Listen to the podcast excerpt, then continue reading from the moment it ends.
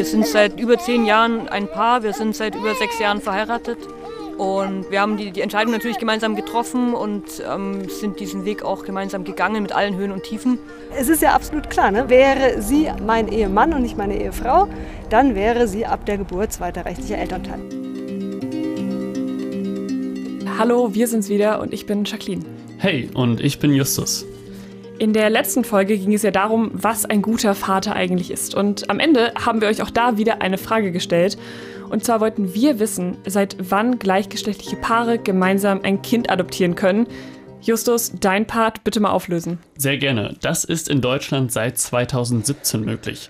Seitdem gibt es nämlich die Ehe für alle. Heißt, nicht nur Mann und Frau, sondern zum Beispiel auch Frau und Frau und Mann und Mann dürfen heiraten. Und seit dieser Ehe für alle dürfen gleichgeschlechtliche Paare nicht nur heiraten, sondern dann auch gemeinsam adoptieren. Es gibt eben nicht nur Familien, die klassisch aus Vater, Mutter, Kind bestehen, sondern auch Familien, zu denen eben neue PartnerInnen gehören. Oder Familien mit zwei Müttern oder zwei Vätern. Und die haben es im Alltag eben manchmal gar nicht so leicht, also weil sie angefeindet werden oder es einfach Vorurteile gibt. Ja, und dann kann es ja auch noch rechtliche Schwierigkeiten geben. Und darum soll es in dieser Folge gehen. Warum ist es für queere Paare schwer, als rechtmäßige Eltern anerkannt zu werden? Und was sind überhaupt die Rechte und Pflichten von Eltern?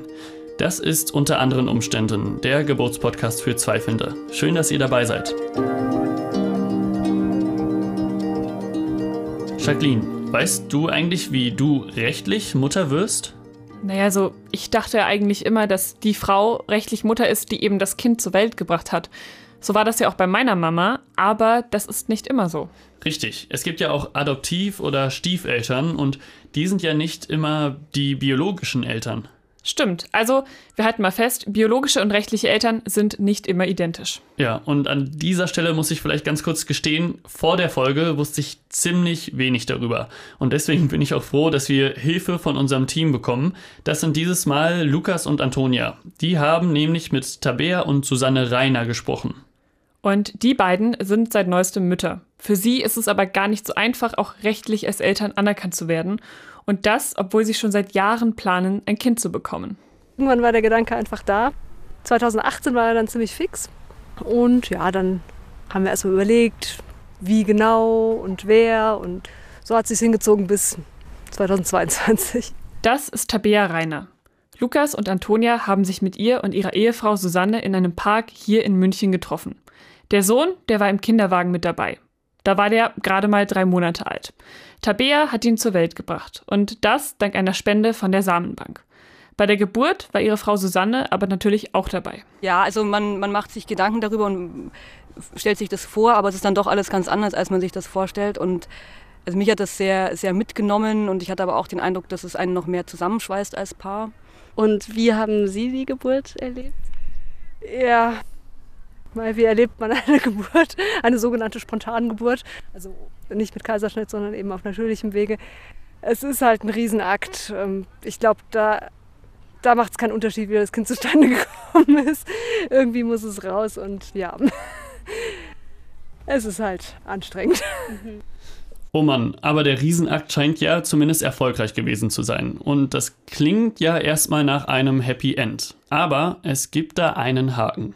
Wir sind seit über zehn Jahren ein Paar, wir sind seit über sechs Jahren verheiratet. Und wir haben die, die Entscheidung natürlich gemeinsam getroffen und ähm, sind diesen Weg auch gemeinsam gegangen mit allen Höhen und Tiefen. Und da gibt es einfach noch eine große Ungerechtigkeit, weil wenn man die gleiche Konstellation hat mit Mann und Frau, dann ist der Vater automatisch der rechtliche Elternteil, auch wenn er nicht genetisch mit dem Kind verwandt ist. Bei den Reiners gibt es ja keinen Vater und deswegen ist nur eine Frau als rechtliche Mutter anerkannt. Genau, und das ist Tabea Reiner. Sie hat den Sohn ja auch zur Welt gebracht. Mir fällt es aber ziemlich schwer zu verstehen, dass nur sie rechtlich Mutter ist, weil eigentlich haben sich ja beide das Kind gewünscht und beide wollen sich auch darum kümmern. Ja, voll. Aber stell dir jetzt mal vor, du und ich, wir wären ein Paar. Oh. Und wir, ja, nur fiktiv, nur Okay, fiktiv. okay. Und wir würden jetzt zusammen ein Kind bekommen und nur ich wäre als Elternteil anerkannt. Ja, also ich hatte jetzt wirklich keine Kinder mit dir geplant, aber. Ich plane da auch nichts, ne? Okay, ich lasse mich, mal, ich lass mich mal aufs Gedankenexperiment ein. Ähm, ja, in dem Fall hätte ich mich genauso für das Kind entschieden, weil ich will ja dann auch die gleiche Verantwortung übernehmen. Aber halt eben nicht die rechtliche. Ja, und das heißt bei Familie Rainer, dass Tabea offiziell alleinerziehend ist. Ja, und stell dir das mal vor, der Sohn der Reiners, der hätte jetzt für den Rest seines Lebens rechtlich nur eine Mutter, obwohl er aber von zwei Müttern aufgezogen wird. Das Ja. kann es ja irgendwie nicht sein. Genau, also da muss ja irgendwie eine Lösung für geben. Und um das herauszufinden, sollten wir vielleicht erstmal die Basics verstehen. Also, wer ist rechtlich gesehen Mama und wer Papa? Lass uns dafür mal richtig schön die Gesetzbücher wälzen. Bürgerliches Gesetzbuch BGB. Paragraph 1591 Mutterschaft. Mutter eines Kindes ist die Frau, die es geboren hat. Paragraph 1592 Vaterschaft. Vater eines Kindes ist der Mann, erstens, der zum Zeitpunkt der Geburt mit der Mutter des Kindes verheiratet ist, zweitens, der die Vaterschaft anerkannt hat, oder drittens, dessen Vaterschaft gerichtlich festgestellt ist. Oh Mann, ich liebe ja Gesetze, ähm, deswegen jetzt nochmal ganz langsam. Wenn ich das richtig verstanden habe, heißt das, die biologische Mutter ist bei der Geburt auch immer die rechtliche. Beim Vater ist es aber anders. Da gibt es dann sogar verschiedene Wege zur rechtlichen Anerkennung. Genau, so habe ich das auch verstanden. Aber wenn ein Kind geboren wird, dann sieht das Gesetz eben erstmal nur Vater, Mutter, Kind vor. Und ich würde sagen, bevor wir da jetzt noch tiefer einsteigen in diesen Paragraphendschungel und was es da alles gibt, holen wir uns unsere Kollegin Antonia dazu. Die hat nämlich die Details recherchiert. Das ist immer praktisch, dass wir so ein Team haben mit so begabten Kolleginnen und Kollegen, die uns Ja, dann immer alles erklären können. Antonia? Ach, da ist sie. Hallo Antonia. Wie geht's dir? Mir geht's gut und Hast- euch? Auch super, wir sind gespannt, was du uns erzählst. ja, wir brauchen dich nämlich. Antonia, sag mal, so diese Definition aus dem BGB von Mutter und Vater, wie passt die jetzt zu Familie Rainer? Ja, ihr könnt es euch wahrscheinlich schon denken, die passt eigentlich gar nicht zu ihnen.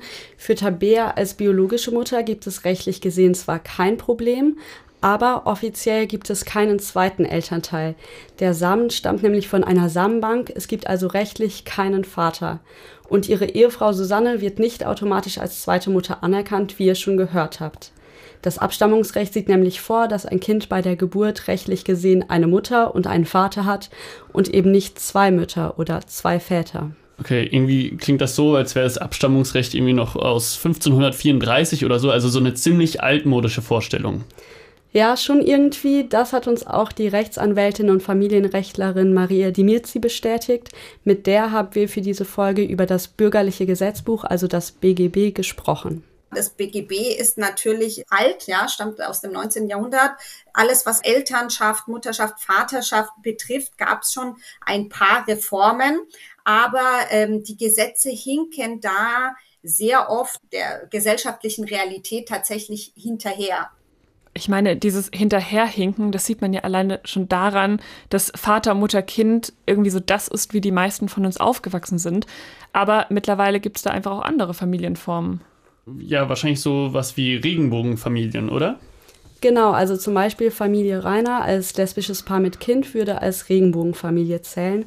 Aber es gibt auch viele andere Konstellationen von Regenbogenfamilien, zum Beispiel in denen ein Elternteil nicht binär ist, also sich weder dem weiblichen noch dem männlichen Geschlecht zuordnet. Insgesamt gab es 2020 ungefähr 10.000 dieser Familien in Deutschland. Das ist eine Schätzung, weil es eben so viele unterschiedliche Regenbogenfamilien gibt und nicht alle werden statistisch erfasst. Okay, und Familie Rainer ist ja ein lesbisches Paar. Aber wie ist das mit schwulen Paaren? Können die auch Eltern werden? Das ist nochmal komplizierter, weil es da ja keine Person gibt, die gebären könnte. Sie sind also auf eine andere Frau angewiesen, die ein Kind für sie austrägt. Diese Frau nennt man Leihmutter. Leihmutterschaft ist in Deutschland allerdings verboten. Ich habe das mitbekommen, so Anfang Corona, da war irgendwas mit Leihmütter in Ukraine und so, dass die die Kinder nicht abholen konnten oder so. War, ist das irgendwie sowas? Aber ist es nicht auch so, dass, ähm, dass es oft in den USA gemacht wird? Also ich meine, ich habe da mal eine Doku gesehen. Genau, also manche Paare gehen tatsächlich dafür ins Ausland und ich spiele euch mal ein, was Maria Demirzi dazu erzählt hat. Es gibt einfach Paare, ähm, homo- wie auch heterosexuelle Paare, die das zum Beispiel in den USA durchführen lassen. Und in den USA gibt es eine Gerichtsentscheidung, die den sogenannten Wunscheltern die Elternschaft zuweist. Und diese Entscheidung muss in Deutschland anerkannt werden.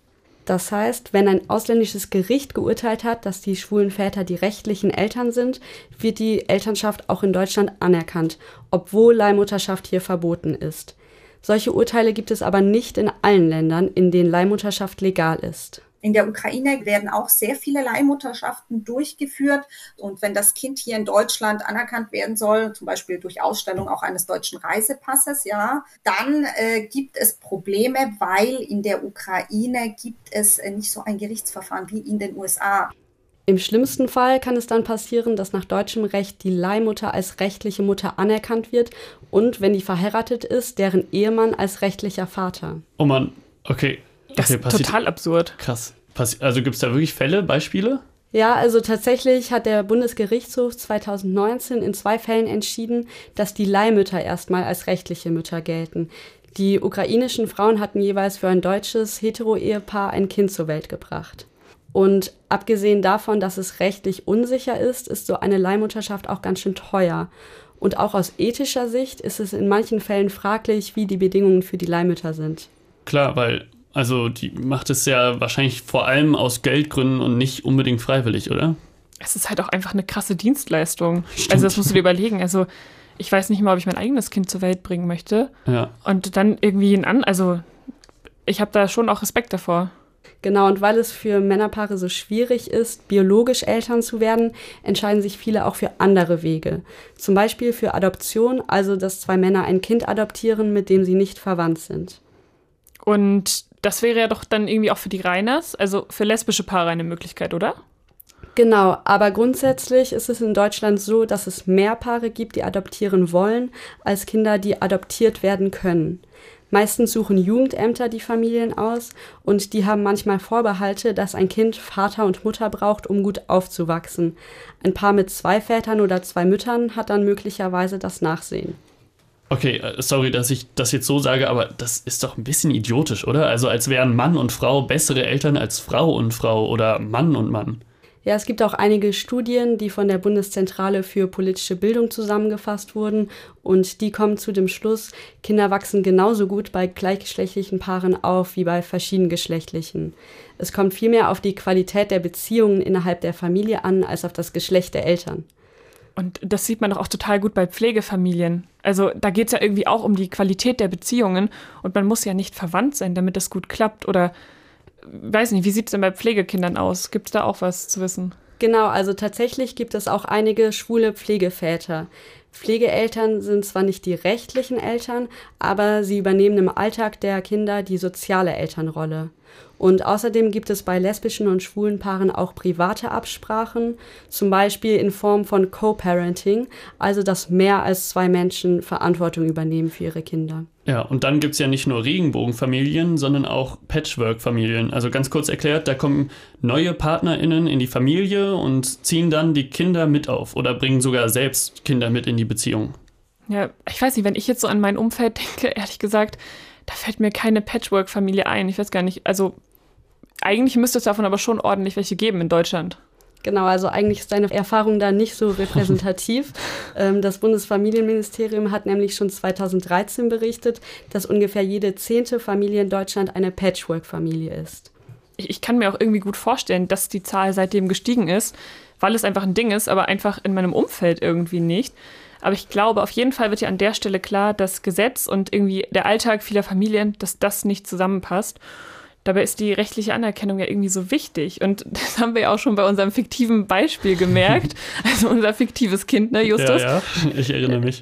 Das, ne, also, und wie wäre das denn jetzt bei unserem, um nochmal bei unserem Beispiel zu bleiben? Also, wenn ich Justus jetzt eintragen würde als rechtlichen Vater von unserem fiktiven Kind, was kommt da auf ihn zu? Welche Rechten und Pflichten hat er dann? Ich will ganz viele Rechte und wenige Pflichten. Also, Eltern müssen sich natürlich um ihre Kinder kümmern und für sie auch sowas wie Kleidung kaufen und einen Schulranzen bezahlen. Okay, das ist diese Unterhaltspflicht, um mal wieder bei diesem Juristendeutsch zu bleiben. Also, den Begriff hört man ja meistens, wenn Eltern sich getrennt haben. Das stimmt, aber steckt noch ein bisschen mehr dahinter. Frau Demirzi hat dazu Folgendes gesagt. In einer intakten Familie ist es ja klar, dass dafür das Kind aufgekommen wird. Ja, dann äh, klassischerweise ein Elternteil bleibt quasi in Elternzeit eher zu Hause, der andere geht arbeiten und man findet quasi einen Modus, wie das mit der Zahlung von Rechnungen geht, Einkauf von Kinderkleidung, äh, Pampers und so weiter und so fort. Zum Streit kommt es tatsächlich, wenn man sich trennt oder wenn es zu einer Scheidung kommt. Dann muss nämlich derjenige Elternteil Unterhalt bezahlen, den monatlichen Unterhalt, der mit dem Kind nicht in einem Haushalt lebt. Okay, also alle Eltern müssen Unterhalt zahlen. Und ja, wenn die Eltern zusammenleben, ist es ja irgendwie logisch, dass sie Essen und Kleidung von den Kindern bezahlen. Unterhalt wird also wirklich dann erst ein Thema, wenn sich die Eltern trennen. Und das ist doch eigentlich total nett vom deutschen Gesetz. Also, weil die Kinder sind ja dadurch abgesichert, dass die Eltern zahlen. Ja, so könnte man das sagen. Und dann gibt es noch, den Begriff habt ihr vielleicht auch schon gehört, ein Sorgerecht für die Kinder. Also Sorgerecht geht natürlich auch mit einer sogenannten Sorgepflicht einher. Was umfasst das? Das umfasst von Kleinigkeiten, also sage ich jetzt mal, wenn es darum geht, sein Kind äh, zum Beispiel äh, bei einem Arzt vorzustellen und einen Behandlungsvertrag äh, zu unterzeichnen, sein Kind in der Kita oder im Kindergarten anzumelden. Das machen die Sorgeberechtigten. Okay, wenn ich das jetzt so höre, dann klingt das ja gar nicht so kompliziert. Also, wenn wir über das Sorgerecht sprechen, dann geht es ja um diese alltäglichen Aufgaben von Eltern. Also, ne, fürs Kind kochen, pflegen, wenn es krank ist, bei den Hausarbeiten helfen. Also quasi dieses ganze Rundum-Paket. Aber was ich ja ein bisschen verwirrend finde, es ist eben nicht nur ein Sorgerecht, sondern ja eine Pflicht. Genau. Und wichtig zu erwähnen ist noch, dass das Sorgerecht nur für Eltern mit minderjährigen Kindern gilt. Ab 18 können die Kinder dann quasi für sich selbst sorgen, also zum Beispiel selbst einen Arbeitsvertrag abschließen oder einen Mietvertrag unterschreiben. Okay, aber was ist denn jetzt mit Stiefeltern? Jetzt wieder zurück zu unserem Lieblingsbeispiel. Wenn ich jetzt, sagen wir mal, keinen Bock mehr auf dich habe, Jacqueline, sorry, aber. Also, da reden wir doch drüber, ne? ja, ist ja ein fiktives Beispiel. Aber ich trenne mich jetzt von dir. Dann suche ich mir wen Neues und bringe unser fiktives Kind mit in diese neue Beziehung. Meine neue Partnerin wäre dann ja sozusagen Stiefmutter, aber eben nicht rechtliche Mutter, oder? Normalerweise nicht, außer sie adoptiert das Kind. Das nennt man Stiefkindadoption. Dafür muss die neue Partnerin noch nicht mal mit dir, Justus, als biologischem Vater verheiratet sein. Aber, und ohne das geht's nicht, die biologische Mutter muss auf ihre Rechte gegenüber dem Kind verzichten. Wäre es okay für also, dich? Also, Jacqueline. Das mache ich nicht, da kannst du aber vor Gericht gehen. Naja, jedenfalls, man könnte sagen, dass die Rechte dann von der Mutter auf die Stiefmutter übertragen werden. Das funktioniert natürlich auch andersrum für Stiefväter. Frau Demirzi erklärt das so. Dann erlischt nur die Stellung zum rechtlichen Vater, zum ursprünglichen Vater, aber die Bande zur Mutter bleiben bestehen. Hat äh, tatsächlich einfach auch Auswirkungen auf Unterhaltsansprüche, weil dann ist der Adoptivvater jetzt unterhaltspflichtig für das Kind. Und auch in erbrechtlicher Hinsicht spielt das eine Rolle. Das heißt, wenn der rechtliche Vater des Kindes verstirbt, hat das Kind keinen Erb- oder Pflichtteilsanspruch mehr, sondern nur noch nach dem Adoptivvater. Eigentlich ist das ja eine gute Sache, dass es auch rechtliche Möglichkeiten gibt für Patchwork-Familien. Aber ja auch irgendwie traurig, dass dann halt der Kontakt zu den leiblichen Eltern abbricht oder zu dem leiblichen Elternteil. Ja, und eigentlich auch schade, wenn eine oder einer von den leiblichen Eltern die Verantwortung so komplett abgibt. Im Idealfall wäre es ja so, dann übernehmen die biologischen Eltern und die Stiefeltern gemeinsam die Verantwortung. Dann hätte das Kind halt einfach mehr als zwei Eltern, die sich kümmern. Oh Gott. Ich glaube, das kann Vorteile haben, mehr als zwei Eltern, aber das kann auch einfach nur anstrengend sein. Ja, also ich fände es eigentlich ganz cool. Irgendwie mit fünf Kindern, so eine 1 zu 1 Betreuung wäre ganz cool. ja, gut, da, ja, da wäre es wahrscheinlich praktisch, ja. ja. Okay, also das waren jetzt ziemlich viele Infos und bevor wir jetzt hier ins Abschweifen kommen, ähm, jetzt weiß ich auf jeden Fall, wann ich rechtlicher Vater bin und was ich für Pflichten habe. Vielen Dank, Antonia, dafür. Und Gerne. vor allem ist es ja auch nicht ganz unwichtig für Familie Rainer. Wir hören nämlich jetzt gleich, wie es bei denen weitergeht. Deswegen erstmal danke, Antonia, dass du uns abgeholt hast. Danke und ciao. Mach's gut. Tschüss.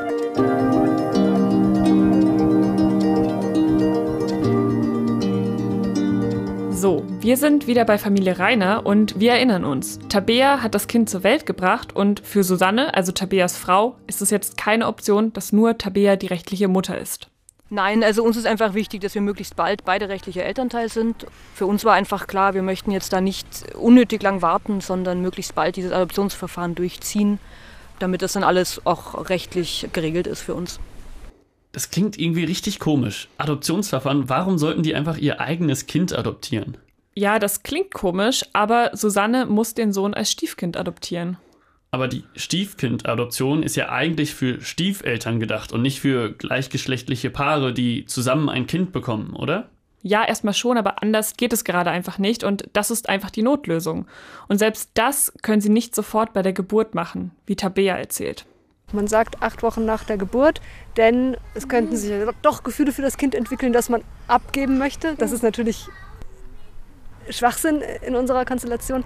Aber es gibt anscheinend eine Schablone, die auf alle Adoptionen drüber gestülpt wird und die sagt eben, oh, da müssen wir warten, bis vielleicht doch ein Bonding zum Kind entstanden ist, dass da jemand abgibt. Insgesamt kann es wohl bis zu einem Jahr dauern, bis Susanne dann offiziell Stiefmutter ist. Und vor dem Treffen mit Antonia und Lukas waren die beiden, also Susanne und Tabea, beim Amtsgericht. Und dort haben sie einen Brief eingeworfen, denn das Amtsgericht verlangt Unterlagen. Okay, was für Unterlagen jetzt? Also ja, zum Beispiel so eine Meldeamtsbescheinigung, aber auch sensible Infos, also Gehaltsabrechnungen, die man ja normalerweise nicht jedem zeigen würde. Und dann kommt das Jugendamt auch noch bei ihnen zu Hause vorbei. Moment, warum kommt das Jugendamt bei denen vorbei? Naja, also die wollen einfach wie bei einer richtigen Adoption checken, ob das Zuhause für das Kind geeignet ist. Und für Susanne ist es natürlich echt eine schräge Situation. Man muss sich gefühlt ausziehen, äh, man wird auf Herz und Nieren geprüft, inklusive ärztliches Attest, ob man fähig ist, das Kind zu erziehen, wie man seine Beziehung lebt, äh, wie man sich kennengelernt hat, wie man sich die Erziehung mit dem Kind oder die Erziehung des Kindes vorstellt. Oh man, solche Situationen kenne ich auch vor allem aus Filmen. Da wird es ja immer so dramatisch dargestellt. Und ja, irgendwie merkt man, in echt ist das auch nicht ohne. Und ob sich da in Zukunft etwas für gleichgeschlechtliche Paare ändert, das hat Lukas für uns recherchiert. Hashtag NoAdoption. Das eigene Kind adoptieren müssen, das empfinden lesbische und andere queere Paare als diskriminierend. Deswegen lehnen einige von ihnen die Stiefkindadoption ab und ziehen stattdessen vor Gericht. Damit wollen sie erreichen, dass beide Eltern vom Moment der Geburt an als rechtmäßig anerkannt werden, egal welches Geschlecht sie haben. Zusammen mit der Initiative No Adoption und einer Gruppe engagierter Anwältinnen haben mehrere queere Paare Klage eingereicht. Sie halten das geltende Abstammungsrecht, das nur eine Mutter und einen Vater vorsieht, für verfassungswidrig. Zwei Fälle liegen mittlerweile vor dem Bundesverfassungsgericht in Karlsruhe. Wenn das zugunsten der Regenbogeneltern entscheidet, dann wäre die Krücke der Stiefkindadoption überflüssig. Ob es am Ende wirklich so kommt, kann zurzeit niemand sagen. Und auch wann das Gericht über die Fälle entscheidet, ist unklar. Die Initiative No Adoption geht von ein bis zwei Jahren aus. Okay, es gibt also queere Paare, die da wirklich vor Gericht ziehen. Ich, also ich stelle mir das richtig anstrengend vor, so lange auf eine Entscheidung zu warten. Ja, vor allem wenn die Paare keine Stiefkindadoption wollen. Das eine Elternteil weiß ja dann die ganze Zeit nicht, ob es überhaupt irgendwann mal anerkannt wird. Und es ist ja noch gar nicht klar, wie das Urteil überhaupt ausgeht. Ja, total. Und mit dieser Unsicherheit wollten eben auch die Reiners nicht leben. Und deswegen haben sie sich bewusst für eine Stiefkindadoption entschieden, um einfach abgesichert zu sein. Die Initiative No Adoption unterstützen sie aber trotzdem. Ja, ich hoffe mir davon durchaus, dass in jedem einzelnen Fall entschieden wird, dass das einfach ein ganz klarer Fall von Geschlechtsdiskriminierung ist und deswegen letzten Endes verfassungswidrig. Denn es ist ja absolut klar, ne? wäre sie mein Ehemann und nicht meine Ehefrau, dann wäre sie ab der Geburt zweiter rechtlicher Elternteil. Völlig egal, ob sie nachgewiesenermaßen dann oder er dann nachgewiesenermaßen impotent wäre oder vielleicht mal früher eine Frau war. Selbst diesen Extremfall gibt es, dann ist keine Adoption nötig. Das zeigt einfach, dass es wirklich nur am Geschlecht hängt und ansonsten nichts. Oh Mann, und ich war so naiv und dachte wirklich, die Ehe für alle, damit wäre die Gleichstellung geschafft. Und vor allem, warum müssen überhaupt Eltern wie jetzt die Familie Rainer vors Gericht ziehen? Eigentlich müsste ja der Bundestag diese ganzen alten Gesetze von vor gefühlt tausend Jahren endlich mal ändern. Genau das haben die jetzt aber vor. Dazu gibt es nämlich einen Vorschlag. Stichwort Co-Mutter. Bundesjustizminister Marco Buschmann von der FDP hat im Juli angekündigt, dass er sich für die sogenannte Co-Mutterschaft bei lesbischen Ehepaaren einsetzen will. Die Co-Mutter ist diejenige, die nicht das Kind zur Welt bringt. Sie soll dann von Anfang an als rechtlicher Elternteil anerkannt werden. So steht es im Koalitionsvertrag. Und wenn es nach Buschmann geht, soll es dieses Jahr noch einen ersten Gesetzentwurf geben. Allerdings sind bislang nur lesbische Paare im Gespräch, die ihr Kind mit einer registrierten Samenspende über eine Klinik gezeugt haben. Es gibt aber auch Frauenpaare, die über eine private Samenspende zu Eltern werden, zum Beispiel über einen Freund oder Bekannten. Da ist die rechtliche Lage komplizierter. Deswegen gibt es laut Buschmann auch noch Diskussionsbedarf in der Ampelkoalition. Ausgang ungewiss. Schon die Vorgängerregierung aus Union und SPD wollte lesbischen Paaren eine Co-Mutterschaft ermöglichen, der Vorstoß ist aber schnell wieder im Sand verlaufen. Okay, das bedeutet erstmal abwarten und was auch wirklich wichtig ist an dieser Ankündigung, die gilt nur für lesbische, aber nicht für schwule Paare. Ja, und dann ist es ja so, dass lesbisches Paar nicht gleich lesbisches Paar ist. Also wenn ich das richtig verstanden habe, dann ist es so, dass der Gesetzgeber nochmal Unterschiede da sieht. Und da gab es doch auch irgendeinen Haken, oder? Ähm, dass es nur, wenn es über eine Klinik geht, anerkannt wird. Was eigentlich dann wieder eine finanzielle Diskriminierung ist, denn es ist teuer, über eine Klinik zu gehen. Also mit einem privaten Spender zu arbeiten, ist deutlich günstiger. Das wäre natürlich schade, wenn das dann so kommt, weil dann haben wir ja wieder eine Diskriminierung innerhalb unserer Gruppe, innerhalb der Szene. Also das sollte auf keinen Fall äh, der Fall sein. Also dann bitte auch für alle gleichermaßen. Also, weil gerade der Kostenfaktor, was Tabea gesagt hat, also das ist wenn man danach diskriminiert und danach entscheidet, das wäre der völlig falsche Weg. Das ist ja schon krass. Bei so einem Gesetzentwurf muss man ja wirklich jede Einzelheit mitdenken. Ja, voll.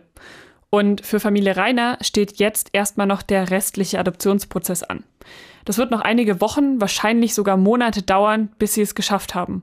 Und ihr Sohn dann wirklich zwei rechtliche Mamas hat dann hätten die wirklich einen richtigen Behördenmarathon hinter sich. Aber sie würden es wahrscheinlich nochmal machen.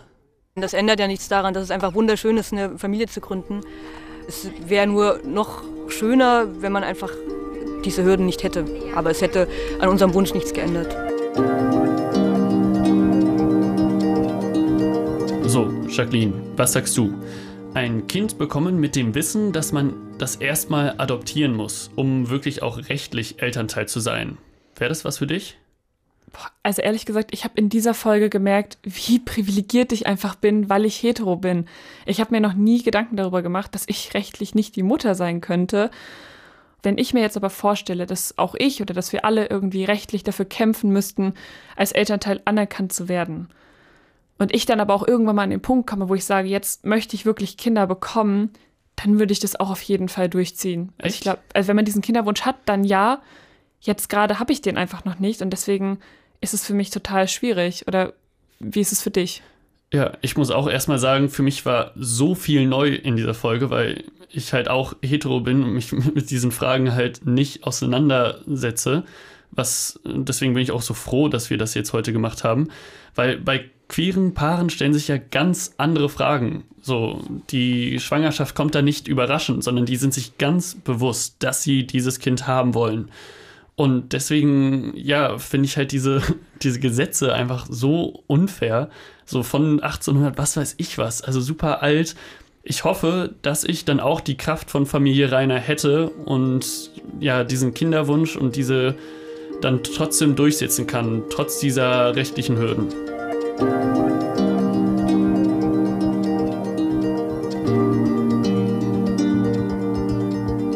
Nächsten Folge geht es wieder um Familien, die sich vor der Geburt schon viele Gedanken gemacht haben. Genau, aber nicht darüber, ob sie als Eltern rechtlich anerkannt werden, sondern darüber, ob ihr Kind vielleicht mit einer Behinderung auf die Welt kommt. Wir sprechen mit zwei Familien, die jeweils ein Kind mit Behinderung geboren haben.